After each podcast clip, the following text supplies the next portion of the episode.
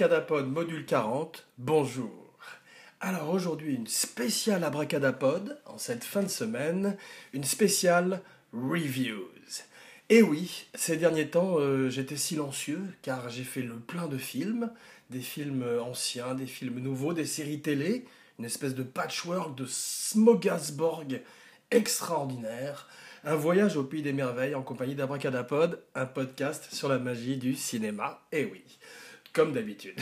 Donc aujourd'hui, effectivement, on va parler de quelques films que j'ai eu l'occasion de voir ces derniers temps. Ayant été un petit peu under the weather à cause du rhume de la semaine dernière qui s'est aggravé en bronchite, eh bien me revoilà, vaillant, euh, le cheveu dru, le poil ras et en pleine forme. Donc euh, prêt à vous parler un petit peu de ces films que j'ai vus ces jours derniers et euh, qui m'ont plus ou moins plu, comme nous l'allons voir.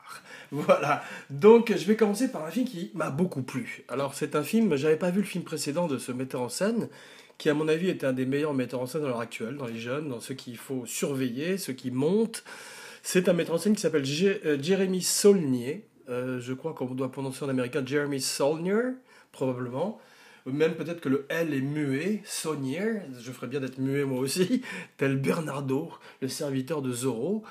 Mais donc, euh, Jeremy a, film, a, fait euh, trois films dans sa vie. Euh, maintenant, il est en préparation d'un quatrième. Il a de plus en plus l'écoute et l'oreille d'Hollywood grâce à des films de plus en plus performants au box-office et en termes de culte movie. Alors, j'avoue que sur ces trois films, j'en ai vu qu'un seul, mais il a fait un impact, puisque j'en parle maintenant aujourd'hui avec beaucoup de chaleur. Eh bien, il, a, il a fait ce film s'appelle Green Room. Green Room. Alors je sais pas comment il traduit en, français, c'est pas derrière la porte verte, c'est pas la chambre verte de Truffaut. C'est un film qui parle, le Green Room, c'est le, backstage pour les musiciens. Et effectivement, c'est un film qui, euh, après euh, Murder Party et Blue Rune, les ruines bleues, c'est drôle parce que ces deux films principaux ont des, ont des notes de couleur dans le titre. D'ailleurs, Green Room, euh, dont Jérémy Saulnier fait également la, cinématographie, la lumière. Il a écrit le film, il fait la lumière. Eh bien, a une teinte verte qui est absolument magnifique, green hue, comme on dit. Et je me demande ce Blue Ruin, qui justement est une des abracades à lacune de la semaine, et que je vais m'emprêter de voir, euh, m'empresser, pardon, de voir, de m'emprêter, m'empresser de voir dans les jours qui viennent, donc est un film également avec Macon Blair. Macon Blair, c'est un des acteurs de Green Room, qui je crois a coécrit et qui est euh, le partenaire financier, le partenaire tout court, l'ami de Jérémy Saunier, et à l'aide d'un producteur avec lequel ils ont grandi, je euh, je sais pas où, aux États-Unis, à la manière d'un Sam Raimi, ils ont formé un triumvirat, une espèce de d'hydre à trois têtes euh, qui tout d'un coup s'attaque à Hollywood avec Green Room. Alors Green Room, c'est un film, comme j'ai dit, qui date pas non plus d'hier. C'est un film qui a été fait en 2015, qui est sorti en 2016 et que j'ai vu en 2017. Je l'ai raté en salle. C'est un film qui est très violent. Tout de suite, euh, deux, euh, deux précautions d'emploi. D'abord, spoiler alerte, comme on dit chez nous. Euh, parce qu'effectivement, si vous n'avez pas encore vu le film, je vais en parler un petit peu en détail. Donc, arrêtez immédiatement le podcast, pause, delete, erase, abort, abort,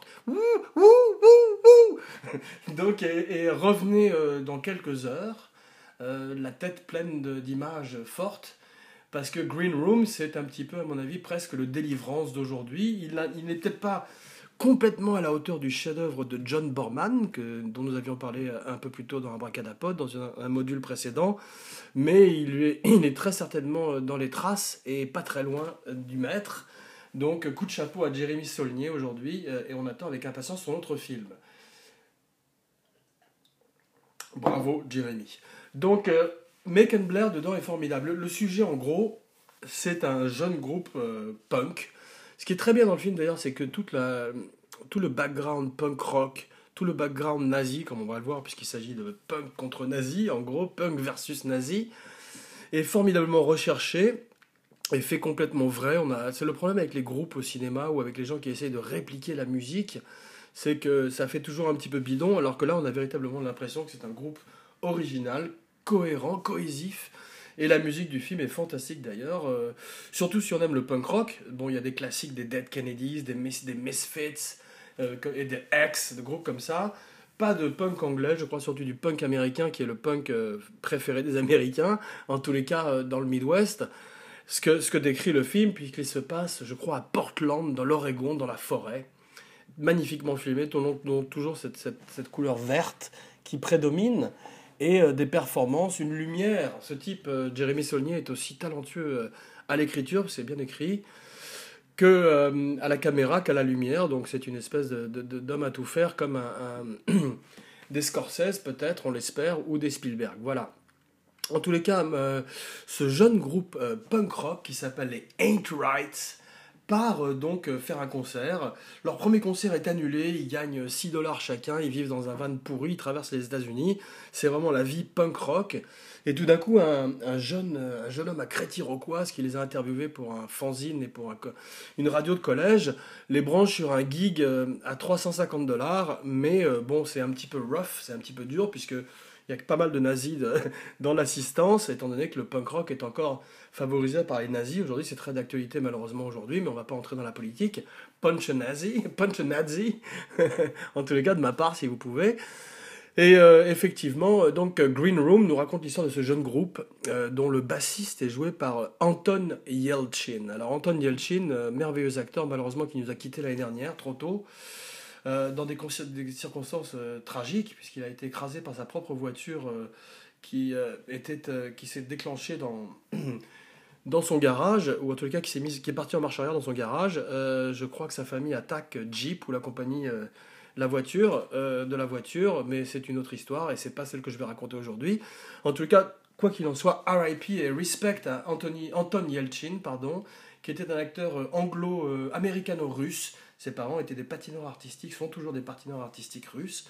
Et c'est un merveilleux Tchekhov dans Star Trek et il est absolument fantastique dans le rôle de Sam, le bassiste du groupe The Ain't Rights. Donc c'est à lui qui est dédié cette émission aujourd'hui et c'est à lui que je bois en son honneur à cet acteur russe qui est parti bien, bien, bien, bien trop tôt. Une véritable tragédie hollywoodienne.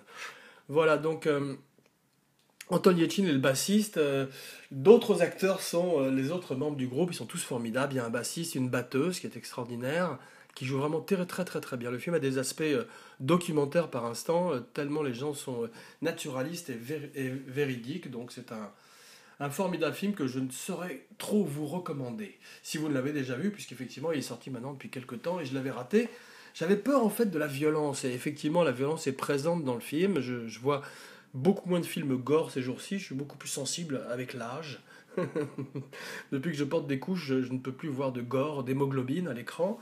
Mais effectivement, euh, celui-là traite le, gore d'une façon extrêmement élégante, si on peut dire beaucoup plus proche euh, d'un Scorsese, justement, euh, ou de gens qui ne veulent pas glorifier ou sensationnaliser le gore, mais simplement montrer un récit réaliste d'une histoire tragique, qui est l'histoire de ce jeune groupe de punk rock, donc qui arrive dans ces backwoods de Portland et qui joue un concert. Alors déjà, ils commencent leur première chanson pour faire chier les, nazis dans l'assistance, la, puisqu'effectivement, eux-mêmes sont plutôt cool, ce sont nos héros, ce sont eux à qui on s'identifie, surtout si on est jeune. C'est pour ça que le film résonne formidablement aujourd'hui par ses thèmes. Et eh bien, effectivement, il commence par jouer euh, Punk Nazis Fuck Off des Dead, Kennedy, des Dead Kennedys. Donc, ça, ça se passe assez mal. Ils reçoivent des canettes de bière sur la tronche. Mais ensuite, ils apaisent ce public, ou en tous les cas, ils l'échauffent encore un peu plus en jouant des, leurs propres chansons qui plaisent au public. Au moment de partir du venue, du concert, la jeune fille a oublié son portable, donc le bassiste va chercher le portable et là il tombe sur le cadavre d'une jeune fille et euh, sur les criminels qui la retiennent à l'intérieur, qui finissent par retenir le groupe à l'intérieur et euh, en attendant l'arrivée de la police. Voilà, va s'en euh, suivre une chasse à l'homme contre le groupe et les nazis. Je n'en dirai pas plus, sinon pour parler de deux acteurs. Alors, j'ai parlé d'Anton Yelchin qui est merveilleux parce qu'effectivement c'est euh, c'est lui le héros du film, euh, c'est lui euh, c'est lui dont on suit le voyage et c'est ce jeune homme qui est auquel extrêmement identifiable, qui est magnifique, qui nous accompagne dans cette tragédie et il croise plusieurs personnages au cours de ce film dont Macon Blair. Alors Macon Blair c'est lui qui joue le premier rôle de Blue Ruin le film précédent, précédent pardon, décidément, de, Jéré, de Jérémy Saulnier qui est un film euh, que j'ai envie de voir, comme je disais, et lui est un formidable acteur, parce qu'il avait le premier rôle dans Blue Rain, et là il joue un nazi euh, euh, qui fait partie de l'équipe du grand, grand, grand Patrick Stewart, donc nous allons parler dans quelques instants, et qui est formidable parce qu'il est, il a des nuances. certains personnages sont très noirs et blancs, comme, comme on le voit dans le film, mais lui est un personnage qui est gris, et qui amène effectivement des nuances à cette espèce de vallée de servants du mal. Et c'est toujours intéressant de voir les Rainfield, le valet de Dracula, ou ces gens qui tout d'un coup sont. Ou même Nicholson dans la nuit du chasseur, pas dans la nuit mais dans Shining, qui tout d'un coup sont des gens qui sont des valets du mal. Et ce sont toujours des rôles intéressants à jouer. Et Macon Blair le joue merveilleusement, avec une bouille très angélique euh, de, poupon, qui fait que c'est complètement en contraste avec son personnage monstrueux de, de Skinhead. Voilà. Donc, euh, il y a également un formidable acteur qui est Patrick Stewart. Alors Patrick Stewart, euh, on le connaît bien sûr, on le connaît surtout comme le, colonel, euh, le capitaine Picard, je crois. Jean-Luc Picard, non pas les surgelés, mais Star Trek, qui effectivement, il a marqué le cinéma, c'est un grand acteur shakespearien, grand ami de Sir Ian McKellen. Et bon, bah lui aussi, on l'avait déjà vu faire un méchant, je crois, avant dans un film qui s'appelait The Conspiracy Theory, avec euh, Mel Gibson et euh, Julia Roberts, qui n'était pas terrible, où il faisait un, rôle à la. Euh, un petit peu Laurence Olivier dans Marathon Man, en tous les cas, c'est ce à quoi aspirait, je crois, Richard Donner, le metteur en scène du film. Mais le film n'était pas aussi réussi que Enemy of the State, dans le genre thriller paranoïaque, et bien sûr beaucoup moins bien que La Conversation secrète de Francis Ford Coppola. Mais effectivement, Patrick Stewart est fantastique. Il fait le chef des skinheads. Il fait une espèce de monstre, euh, mais à visage humain, terriblement humain. Je bois à sa santé d'ailleurs, en anglais, ça lui, fera pas de, lui fera pas de peine. Un visage donc terriblement humain qui, euh, en fait, commande ses euh, skinheads comme des pitbulls. D'ailleurs, il y a pas mal de scènes avec des pitbulls dans le film, c'est très bien fait. Toutes les scènes avec les chiens, toutes les scènes avec les hommes, c'est vraiment très très bien filmé. Et comme je disais, ça rappelle des films âpres comme Délivrance ou, euh, ces films euh, de chasse à l'homme dont j'ai parlé dans les épisodes précédents. Toujours est-il que effectivement euh, Patrick Stewart lance ses chiens, lance ses âmes damnées, ses skinheads contre ces jeunes, et s'ensuit une, bataille terrible, très sanglante, très réaliste. Donc effectivement, si vous n'aimez pas le gore, si vous n'aimez pas les émotions fortes, allez voir un cartoon, par exemple Kubo and the Two Strings, très très joli cartoon, ou Zootopia, aussi un très beau cartoon. J'avoue n'avoir vu aucun des deux, mais en tous les cas, les critiques sont dithyrambiques. Euh, bravo, bravo Jérémy Saulnier, bravo Green Room. J'ai euh, pas trop spoilé parce que je vous ai pas raconté comment ça se finissait, ce qui se passait. Donc si vous, comme ça, si vous avez quand même toujours envie d'aller le voir, précipitez-vous. Et attendons tous, ou en tous les cas moi, avec impatience, le prochain film de Jérémy Saulnier, euh, dont j'ignore le titre, mais qui je crois se passe en Alaska avec des loups. Donc c'est très prometteur. Euh, on va voir. Bravo, Jérémy Saulnier. Maintenant, passons à un autre film aussi que j'avais raté en salle. Euh, j'ai à peu près vu tous les films de ce metteur en scène, à qui on fera une, spéciale d'ailleurs un jour, parce que même s'il est extrêmement euh, inégal, on reconnaît toujours un de ses films, à la manière d'un Wes Anderson ou de ses metteurs en scène dont la patte est très très prononcée, comme même un Dario Argento ou bien évidemment un Stanley Kubrick. Viens ici, mon petit Tim Burton, qu'on parlait un petit peu de toi pendant quelques instants. Donc, Tim Burton, qui est avec nous aujourd'hui. Non, Tim Burton, euh, son dernier film, Miss Peregrine, Home for Peculiar Children. Children? Donc euh, c'est formidable, c'est euh, Children dans la du chasseur. Non, c'est un film qui est qui est très énervant comme souvent les films de Tim Burton parce que en fait Tim Burton on a envie qu'il ait un scénariste, bon Dieu, qu'il est un bon scénariste. C'est l'homme qui fait des images tellement belles, tellement poétiques, qu'il lui manque toujours une histoire, qu'il lui manque toujours des personnages avec un arc. Et effectivement, ces films sont des contes de fées, mais euh, souvent des contes de fées euh, un petit peu inaboutis ou sans but. Et euh, c'est dommage, et c'est un petit peu le cas également de Miss Peregrine, Home for Peculiar Children, Children. Donc aujourd'hui, avec la merveilleuse Eva Green. Voilà, c'est surtout pour parler d'elle que je voulais parler du film, parce que Eva Green, comment ne pas tomber amoureux d'Eva Green dès qu'on la voit euh, La première fois que je l'ai vue, c'était non pas dans le film de Bertolucci, qui je crois s'appelait Les Rêveurs, ou je sais pas, ou j'ai oublié en tous les cas en anglais, mais dans le James Bond, dans mon James Bond préféré, Casino Royale. Royal with Cheese. Non, Casino Royale, Casino Royal, non pas celui avec Woody Allen et Orson Welles, mais celui avec euh, le grand Daniel Craig, et donc Eva Green, qui reste à ce jour la meilleure James Bond de toutes les James Bond, puisqu'elle était à la fois belle, sexy, intelligente, et qu'elle tenait tête à James Bond euh, de façon fantastique. Elle était vraiment, véritablement son égale. Et euh, bon, c'était pas la première fois dans l'histoire de James Bond, puisqu'on a vu qu'avec des Maud Adams ou des actrices comme celle-là, ou même Michelle Yeoh, Bond rencontrait souvent son égal, mais là, véritablement, euh, c'était très bien écrit en parlant de scénario, et euh, leur banter, leur, leur le dialogue entre eux était formidablement fait. Donc, coup de chapeau à la grande Eva Green, que nous aimons énormément dans Abracadapod. Et si elle nous écoute aujourd'hui, eh qu'elle nous envoie un petit tweet euh, pour nous dire bonjour, ça fera toujours plaisir. Donc, effectivement, elle, c'est elle. Il faut voir le film pour elle, parce qu'elle fait une espèce de, de Mary Poppins de l'enfer, et euh, elle tient le film à, à bras, euh, avec, ses, avec ses jolis bras euh, glabres, gothiques. Et effectivement, Tim Burton a trouvé avec elle une muse, une actrice. Il a trouvé, c'est Joseph von Sternberg qui a trouvé sa Marlène Dietrich, puisqu'elle était déjà merveilleuse dans, dans son Dark Shadows, film un petit peu inégal aussi, mais où Johnny Depp et elle avaient une véritable alchimie, et euh, effectivement toutes ces scènes étaient électriques et euh, excitantes à la fois parce que c'est une actrice merveilleuse, même dans des, qui, même dans des films un petit peu euh, bidons comme la suite de 300, arrive à chaque fois à relever le niveau du jeu de tout le monde. Donc chapeau bas et mes respects à mademoiselle Eva Green. Eva Green Room, non, non, pardon. Miss Peregrine Room, donc, euh, pardon, encore, et donc un film de Tim Burton. C'est, Tim Burton, bon, il a euh, probablement autant de bons films que de mauvais, mais il a une filmographie très intéressante.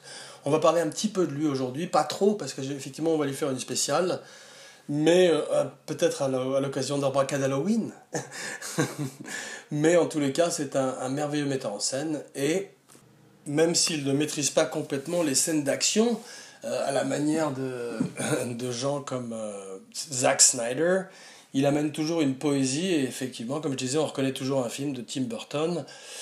Cette fois-ci, c'est la même chose. C'est toujours cet univers gothique. C'est tiré d'une série de livres. C'est une espèce de, de X-Men euh, gothique des années 40 où des jeunes enfants avec des pouvoirs se réfugient dans une île en Écosse, je crois, ou en Irlande.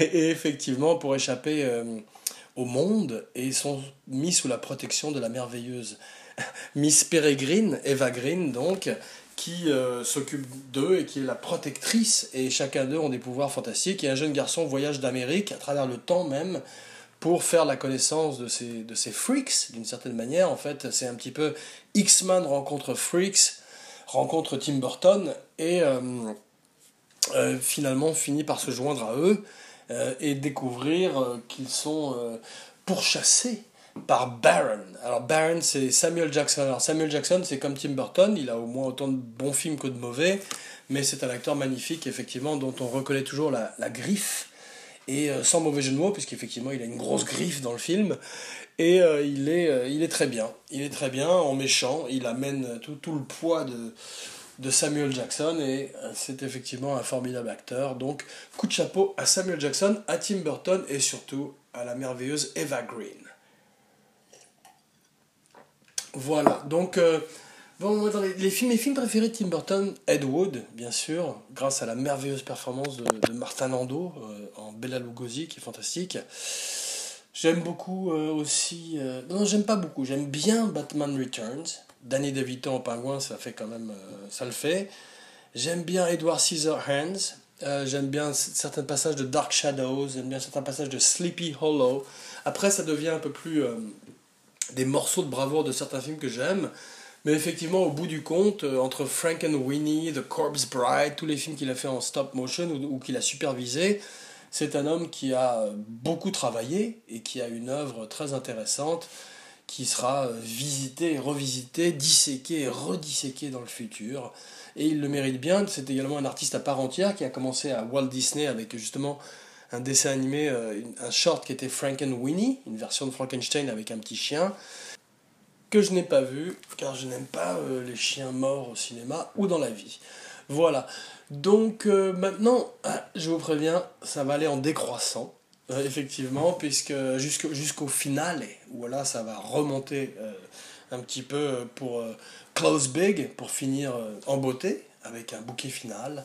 Mais malheureusement, maintenant, on va parler un petit peu de la comédie américaine. Alors la comédie américaine, elle se porte très mal. J'ai vu euh, pas mal de comédies ces temps. Euh, bon, il y a deux types de comédies américaines maintenant. Il y a euh, les comédies qui sont très gross, qui sont uniquement scato scatophiles et à base de 25 000 phoques par seconde. Seth Rogen, I'm Looking at You, mais bon, il y a des bons films de Seth Rogen. Par exemple, This is the End, Neighbors, Neighbors 2. C'est quand même lui qui a tout seul euh, tient la comédie en Amérique, il pourrait être un petit peu moins vulgaire, ce serait pas mal, et ça, et ça n'enlèverait rien à son talent. Malheureusement, il y a un autre type de comédie également, qui est une comédie euh, très bébête, en fait, et qui est Keeping Up with the Jones. Alors, Keeping Abracadapod n'aime pas dire du mal, mais c'est vrai que Keeping Up with the Jones mérite qu'on dise du mal. C'est un film avec des acteurs que j'aime beaucoup avec euh, Zach Galifianakis, dont la série Baskets reprend ces jours-ci sur FX, que je vais regarder. Euh, euh, to be continued, on va parler un petit peu d'FX aussi dans quelques instants. Et bien évidemment, la merveilleuse, la très très très très très belle Gal Gadot, qui joue Wonder Woman, et John Hamm, qui est formidable, qui était dans Mad Men. Mais malheureusement, tous ces acteurs sont très desservis par un scénario merdique pour un film qui s'appelle Keeping Up with the Jones. Il y a également Isla Fisher dedans, la femme de, de Borat, de, de Sacha Baron Cohen. Et euh, ce film est l'histoire de James Bond qui, euh, qui s'installe près d'une bande de beaufs dans une banlieue américaine et euh, leurs aventures hilarantes. Malheureusement, ça c'est plein de gags et de rebondissements, mais qui sont pas drôles. Et effectivement, on se rend compte que les Américains ont un petit peu perdu la formule magique de la comédie. Et on se demande où est la comédie aujourd'hui. Euh, on la cherche. Donc euh, si vous avez une idée, tweet at me et euh, on en reparlera lors d'une prochaine émission. Une spéciale comédie peut-être, mais qui ne, dans laquelle il n'y aura pas beaucoup de films américains. Voilà, donc je vais passer assez vite sur ce film qui est très merdique pour parler d'une autre comédie qui est un petit peu mieux, mais qui est quand même un long sketch. un long sketch qui est Keanu. Alors Keanu, c'est pas Keanu Reeves, j'ai très envie de voir John Wick 2 qui va sortir bientôt euh, en salle, John Wick en Italie avec un nouveau chien, ça se rate pas. Mais cette fois-ci, c'est Keanu avec euh, alors c'est Key and Peele. C'est deux comiques américains qui sont formidables euh, à la télé, qui ont un show à la télé, je crois sur Comedy Central, et qui sont très drôles et qui ont décidé de porter, de faire leur premier film. surtout qui, je crois, qui est euh, metteur en scène. Il n'a pas mis en scène ce film, mais il a fait. C'est drôle parce qu'il a mis en scène un film d'horreur qui va sortir bientôt, là, que j'ai envie de voir, dont j'ai oublié le titre. Tu vois-t-il que ce film, Keanu, est drôle. Drôle pour. Bon, c'est l'histoire d'un petit chat qui appartient à un gang de, de drogue, de cartel euh, mexicain qui finalement atterrit chez un, un loser, une espèce de Big Lebowski, African American, et euh, son cousin vient chez lui, et finalement ils finissent par perdre le chat et devoir se faire passer pour des, pour des tueurs pour entrer dans un gang euh, dans South Central à Los Angeles. Donc c'est drôle parce qu'on voit Los Angeles, parce qu'eux sont drôles, beaucoup d'improvisation, mais effectivement c'est un sketch, c'est un sketch de Saturday Night Live, c'est un sketch de eux, poussé sur 1h40, et malheureusement ça tient pas la route. Néanmoins, je le recommanderais pour euh, les acteurs qui sont toujours très drôles, en particulier Will Forte et euh, beaucoup d'acteurs comiques qui euh, traversent le film. Comme c'est souvent le cas dans les comédies actuelles, il y a beaucoup de stand-up comédiennes et c'est toujours agréable de les voir pendant même dans des seconds rôles.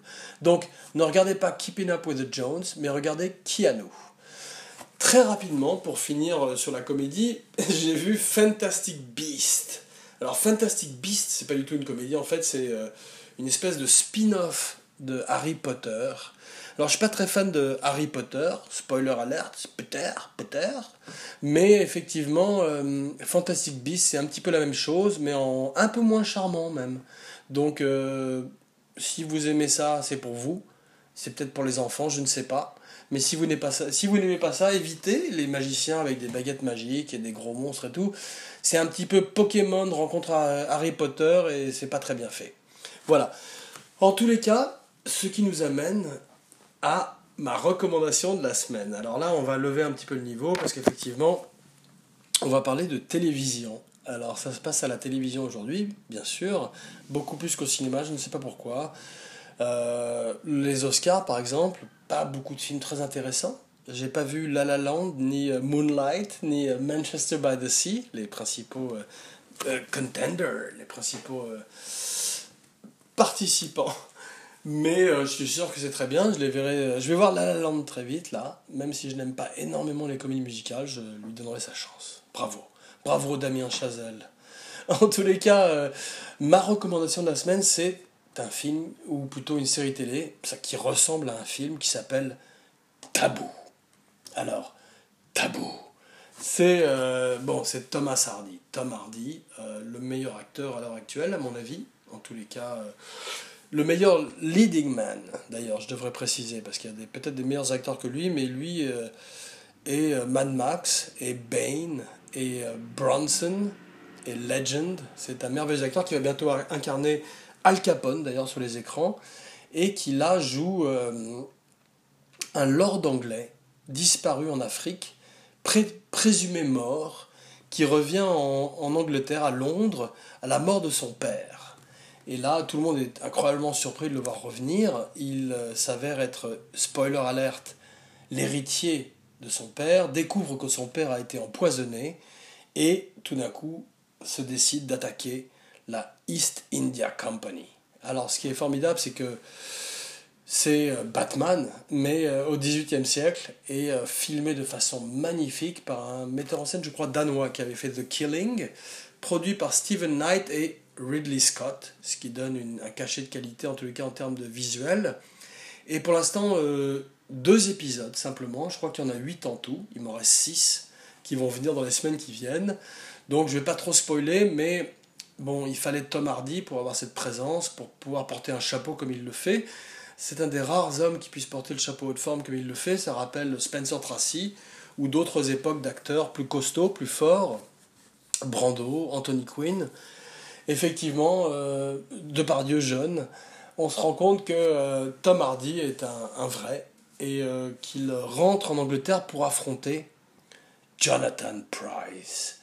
Alors voilà un autre vrai. Jonathan Price, c'est lui qui était le, lead de Brésil et qui a toujours fait des rôles de gentil, qui a toujours fait des rôles de brave, homme, et là qui joue un méchant, qui joue le méchant qui s'attaque à Thomas Hardy, et il est absolument fantastique. Il est euh, très effrayant, même bien qu'il soit vieux, et effectivement on se rend compte qu'il représente le pouvoir et qu'il ne rien face à ce taureau qui s'attaque à lui pour venger son père. En tous les cas, c'est tout ce que j'en sais pour l'instant.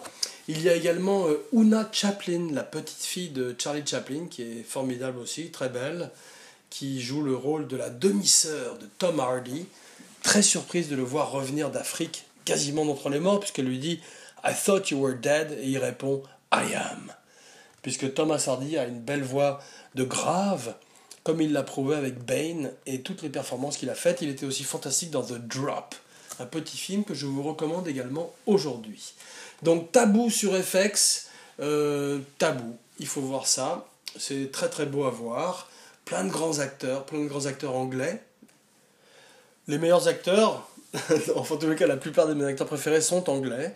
Euh, ils incarnent aujourd'hui tous les super-héros américains quasiment, et c'est pas un mystère. Donc euh, j'ai aussi envie de voir bizarrement le roi Arthur de de, Guy Ritchie avec euh, Charlie Hunnam, qui était l'acteur de Sons of Anarchy. Ça a l'air bien, finalement. Euh, Jude Law euh, fait un méchant, et peut-être que ce sera très intéressant, en tous les cas visuellement. Voilà, c'est tout. Merci beaucoup d'avoir passé ce petit moment en ma compagnie. Et maintenant, je vous laisse avec Credence Clearwater Revival. Jean Weber, signing off.